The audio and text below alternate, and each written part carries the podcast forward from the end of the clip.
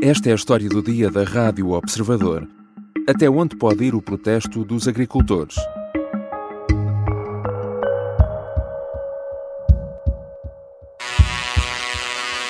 Às seis da manhã, os agricultores já se faziam ouvir no alto de Liumil, a poucos quilómetros da fronteira de Vilar Formoso. Muitos chegaram por volta das quatro horas para dar início a uma mobilização inédita na região e para deixar uma mensagem ao país. Estradas cortadas um pouco por todo o país, entre elas duas autoestradas, marchas lentas, fronteiras condicionadas e até ameaças de vir em direção a Lisboa. Os agricultores portugueses juntaram-se num protesto nacional, à semelhança do que tem acontecido nos últimos dias em vários países europeus. Por cá, a gota de água foram os cortes nos apoios a pagar ao abrigo dos ecorregimes de agricultura biológica e de produção integrada. E apesar de o governo ter anunciado um pacote de apoio que prevê, entre outras medidas, a reversão desses cortes, isso não foi suficiente para que o protesto fosse cancelado. O movimento de agricultores apresenta-se como espontâneo e apartidário e foi rápido a mobilizar-se. Quais os motivos deste protesto? Qual está a ser a resposta do governo? E até onde podem ir os agricultores? São questões para a conversa com Beatriz Ferreira, jornalista da secção de Economia do Observador. Eu sou o João Santos Duarte e esta é a história do dia de sexta-feira, 2 de fevereiro. Olá, Beatriz, bem-vinda. Olá, João.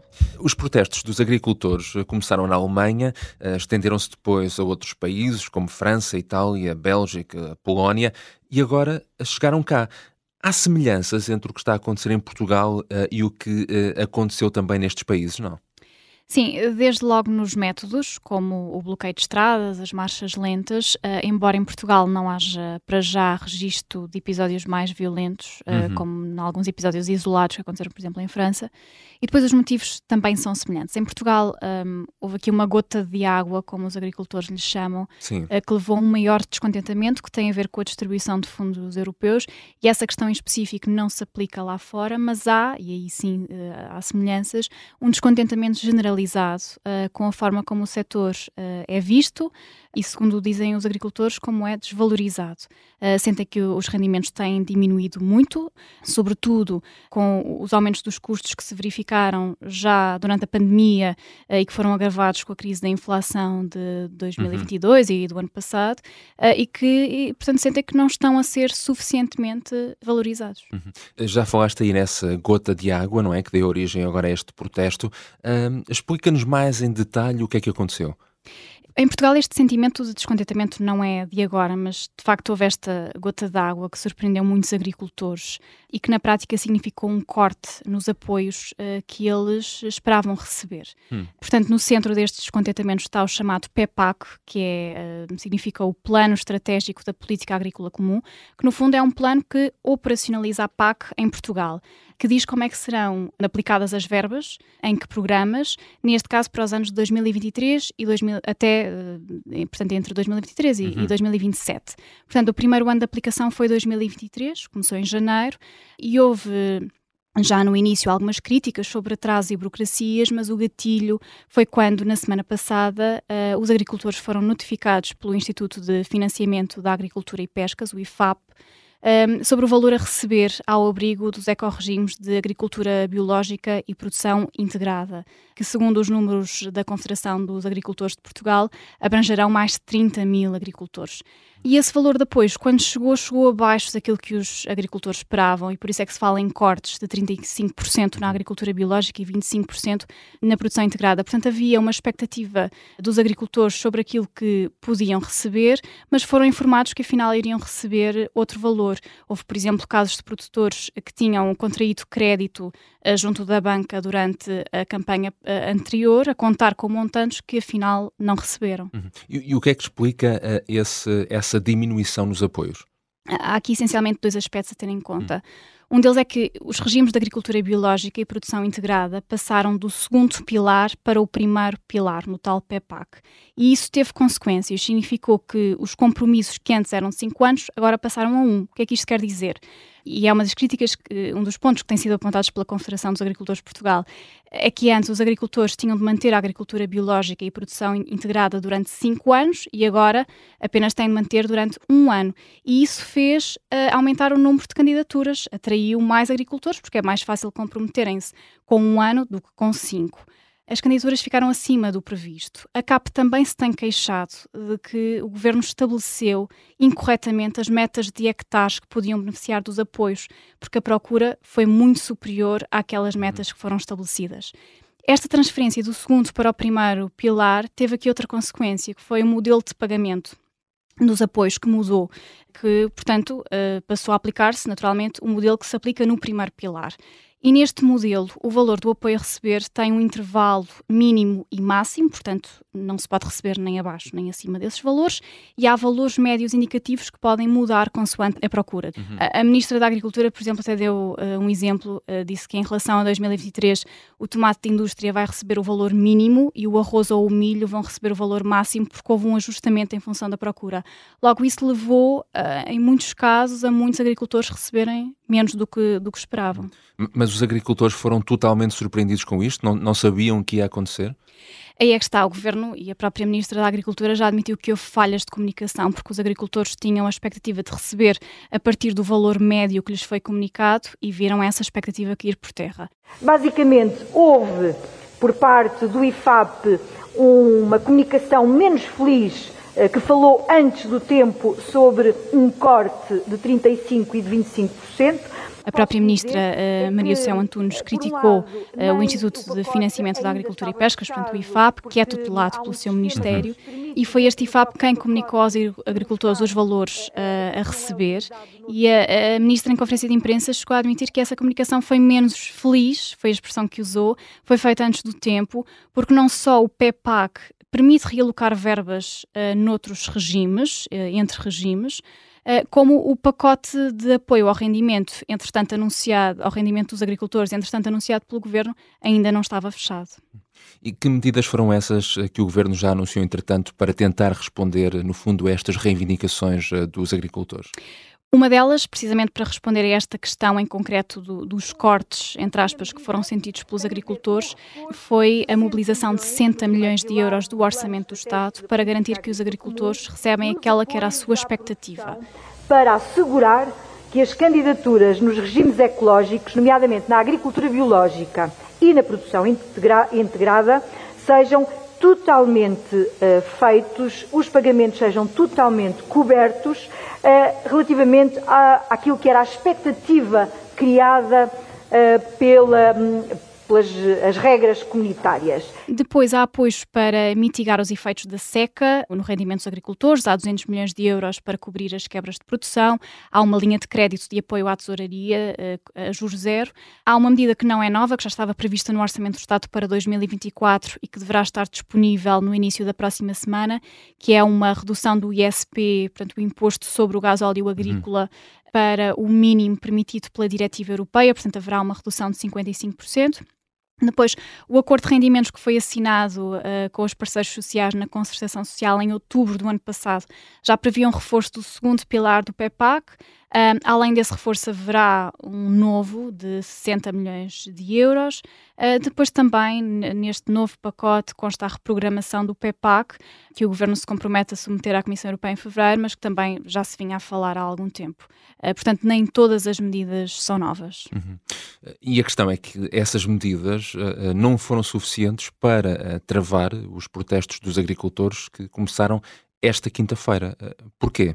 Para os agricultores não é suficiente. Esta questão dos cortes uh, na agricultura biológica e produção integrada era de facto o principal problema mas mesmo o governo já se tendo comprometido a resolvê-lo, o processo não será rápido, pode demorar uh, muito, algum tempo, ou demasiado tempo para, para aquilo que os agricultores uh, consideravam uh, uhum. desejável.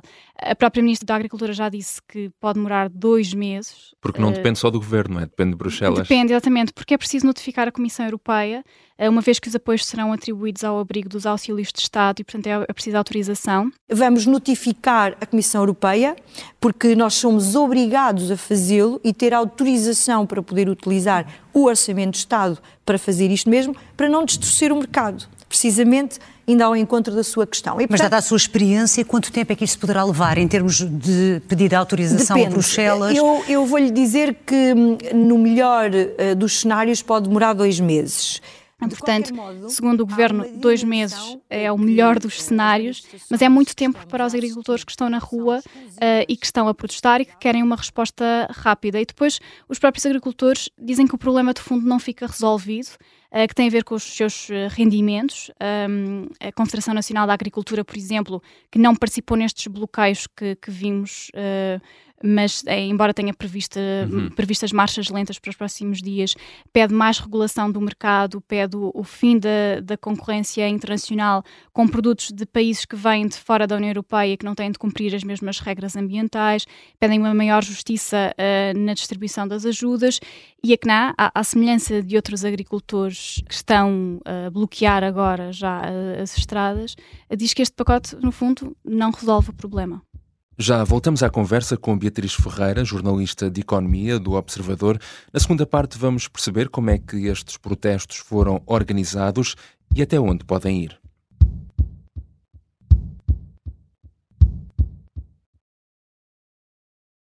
Estamos de regresso à conversa com a jornalista do Observador, Beatriz Ferreira. Beatriz, vamos perceber também um pouco mais sobre a forma como estes eh, protestos surgiram. Como é que estão a ser organizados e como é que se mobilizaram tão rapidamente? Daquilo que percebemos, e deixa-me aqui só remeter para um artigo que está no site do Observador, uhum. em que participa também a nossa colega Carolina Jesus, que também andou a perceber como é que os agricultores têm estado a organizar, mas do que percebemos foi uma organiza organização espontânea, através de grupos do WhatsApp, uh, onde os próprios agricultores foram delineando os planos. Muitos não se sentem representados pelas duas das maiores confederações agrícolas, a CAP e a CNA. Uh, começaram com um grupo mais pequeno no WhatsApp, com cerca de 100 pessoas, em poucas horas foi crescendo foram sendo criados grupos locais, uh, houve até um grupo que atingiu a lotação máxima de membros e, portanto, teve uhum. de ser criado outro. E houve aqui um efeito dominó, mas sempre inorgânico, portanto, não há uma confederação claramente por trás. E, e, parece que os protestos também foram rapidamente organizados porque há um descontentamento comum uh, muito grande. E o que vimos esta quinta-feira foram estradas cortadas, marchas lentas, uh, algumas zonas também da fronteira fechadas. Uh, sabemos que em alguns locais teve mais impacto do que noutros. No Algarve, por exemplo, houve uma fraca participação, mas de facto houve várias estradas cortadas e, e os agricultores fizeram-se ouvir. Eh, como já referiste, as confederações de agricultores, as duas grandes confederações, eh, não estão ligadas a estes protestos. Eh, porquê? A Confederação dos Agricultores de Portugal, um, logo na quarta-feira, demarcou-se dos protestos, disse que preferiu outra via, preferiu a via da negociação e que teve do governo a garantia de que os tais cortes, entre uhum. aspas, uhum. seriam revertidos e que, portanto, preferia uh, não, não bloquear as estradas como, como estava a ser previsto. Já a Confederação Nacional dos Agricultores uh, tem as suas marchas lentas marcadas uh, para esta semana e também para todo o mês de, de fevereiro. Uhum. Tratando-se de um movimento inorgânico, enfim, haverá sempre um certo grau de imprevisibilidade, mas daquilo que se consegue saber, este protesto estará para continuar? Até onde pode ir? O que é que os agricultores admitem fazer? É ainda muito incerto. Há agricultores que dizem que querem continuar e estão preparados para se manifestar durante mais dias.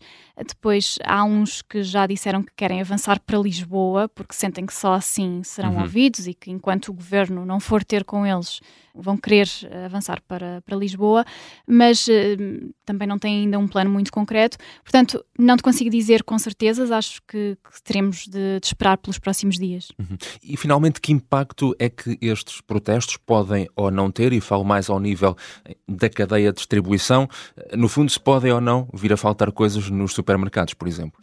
Para já, segundo a associação de, que representa o setor da distribuição, isso não está a acontecer. A APED diz que, que chegaram a estar caminhões de fornecedores parados na, na, fronteira, mas que tinham a expectativa que o trânsito fosse retomado uh, e garantiu que para já não há risco de ruptura, porque os associados criaram uma task force para se uh, abastecerem com tempo, porque já se falava desta possibilidade das manifestações há alguns dias, mas, mas era como dizia, se as perturbações serão ou não sentidas pelos consumidores, acho que isso vai depender muito da adesão nos próximos dias. Obrigado, Beatriz. Obrigada.